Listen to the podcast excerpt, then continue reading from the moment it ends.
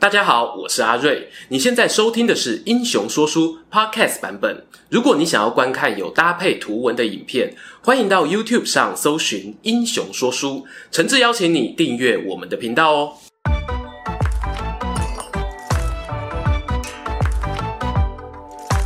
Hello，英雄说书的观众朋友，你们好，我是说书人阿瑞，替大家带来精彩的英雄故事。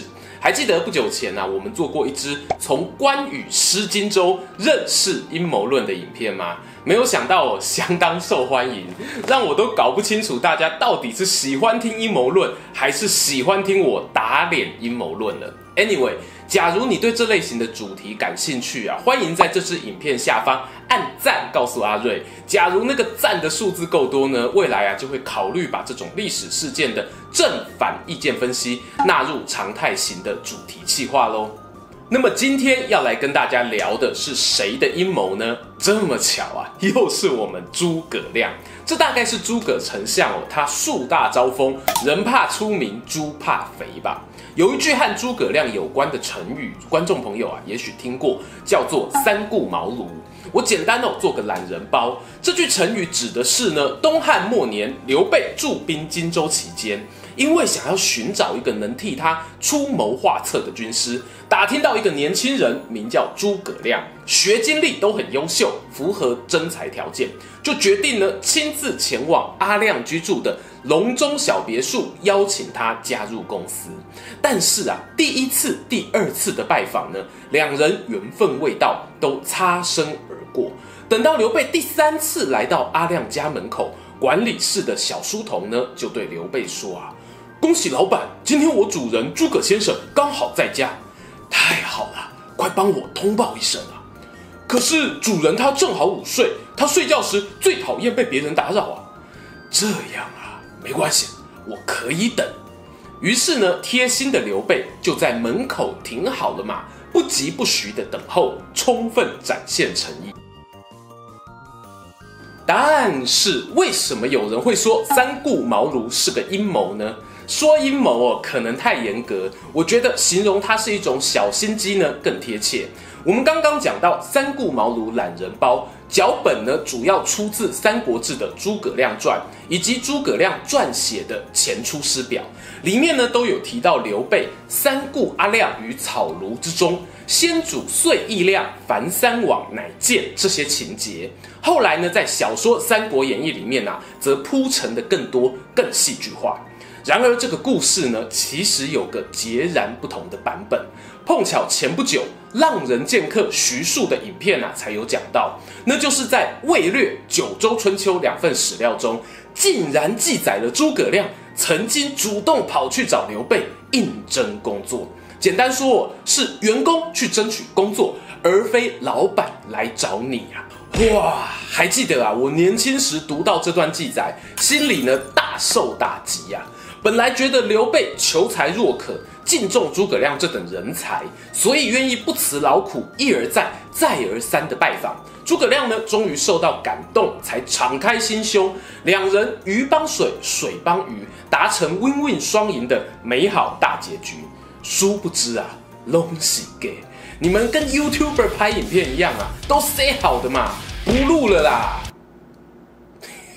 憋笑真的很累哦，我想说哈、过去讲到这个三顾茅庐真假之谜呀、啊，讨论的人呢，往往会选择在真与假两个答案之间选边站，要么认同《三国志·出师表》的记载，要么觉得这事情啊浪漫过了头，一定是蜀汉阵营捏造出来的人物行销手法。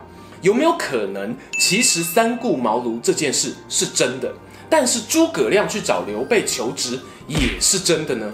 以下我就从真与假当中的想象空间，提供两个观点给观众朋友做参考。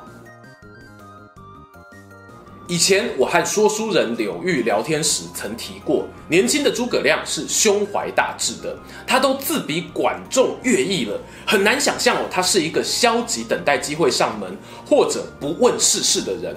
如果他有一个积极想要做官的心，并不让人意外。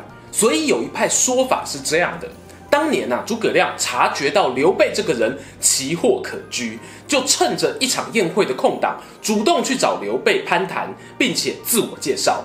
刘备当时心不在焉呐、啊，一边把玩着牦牛尾巴，一边跟他闲聊。宴会结束，诸葛亮离开之后，刘备越想越不对劲。刚刚那个年轻人讲话有条有理，好像不简单呐、啊，就赶快跟左右打听诸葛亮的住处，亲自去把他请了出来。这个说法认为呢，孔明毛遂自荐在先，刘备三顾茅庐在后。两件事情呢都有并存的可能，提出这假设的人哦不少，大家熟悉的品三国作者易中天老师就是其中之一。当然啦，易老师身为学者比较客气，他谦虚地说，这个想法没有史料佐证，太大胆了。但是没关系，我们说书闲聊比较没包袱，要大胆的就大胆起来。既然有先见后顾的假设。那为什么不能颠倒过来，来个先顾后见呢？如果三顾茅庐这件事情先发生，那会是怎样的情形？大家想想看哦，有一间公司老板亲自来邀请你加盟，谈好了薪资待遇、报到日期后，你总不可能马上就去上班吧？而且呢，去刘备公司工作，感觉就很血汗哦，要常常加班，三个月才能回家一次，搞不好是常态，总得跟家里交代一下。在这个状况下呢，诸葛亮必须安顿好妻小的生活，再独自前往刘备大本营报到。而过去啊，资讯流通不便，若在不熟悉内情的人眼中看起来，就好像是他自己去投履历面试一样。巧的是呢，记载这段故事的确实是比较偏向魏国那边的史料。那么这段应征工作的真相，为什么没有在刘备在世的时候广为人知？我猜诸葛亮或许是担心这种说法会让人觉得是在自抬身价，社会观感不好吧。而等到刘备过世后呢，阿斗即位，诸葛亮在出兵北伐前写了《出师表》，表明心志。这个时候呢，再提到刘备三顾茅庐的事迹，一来可以塑造先主爱才的形象，勉励阿斗也要好好学习；二来呢，也暗捧了自己对于蜀汉开国的重要性。一兼二狗啊，蒙拉兼塞口，是不是很高明呢？终于啊，又来到结论时间。我之前有讲过，《魏略》这本书的内容呢，有一些明显的错误之处，那都是很明确的年份误植啊，死人复生的那一种矛盾。但像是今天这种三顾茅庐的平行宇宙事件，我个人啊觉得是不用马上就说死哦，它一定是错的。毕竟呢，连注解《三国志》的老裴都把这一段记载纳进来做参考了，不是吗？虽然这个话题呀、啊、还是个悬案，但对于我个人来说呢，是有一些启示的。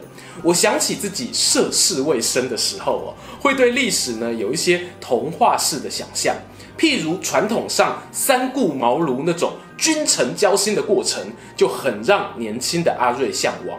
但随着亲眼看过、听过的故事越来越多，渐渐就发现啊，那些散发出圣光，仿佛宿命相遇的人生剧情。不能说绝对不可能啦，但真的没有历史小说里那样平凡，三不五时呢就给你转角遇到爱。就像啊，现实生活中谈恋爱，也不是每个人都碰得到日剧、韩剧那样的浪漫告白。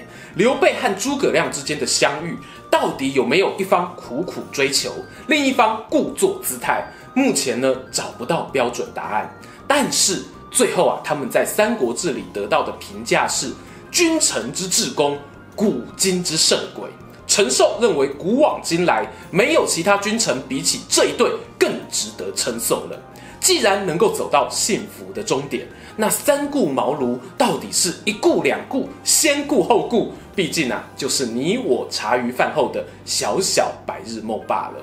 喜欢今天的故事吗？英雄说书需要你的支持，让好故事被更多人听到。动动手指订阅我们频道，打开小铃铛，选择接收全部消息，这对创作者的帮助非常非常大。如果你还想要给我们更多鼓励，也可以扫描加入会员 QR code，用每个月一杯咖啡的钱赞助我们的内容创作。这里是英雄说书，我们下次再见，拜拜。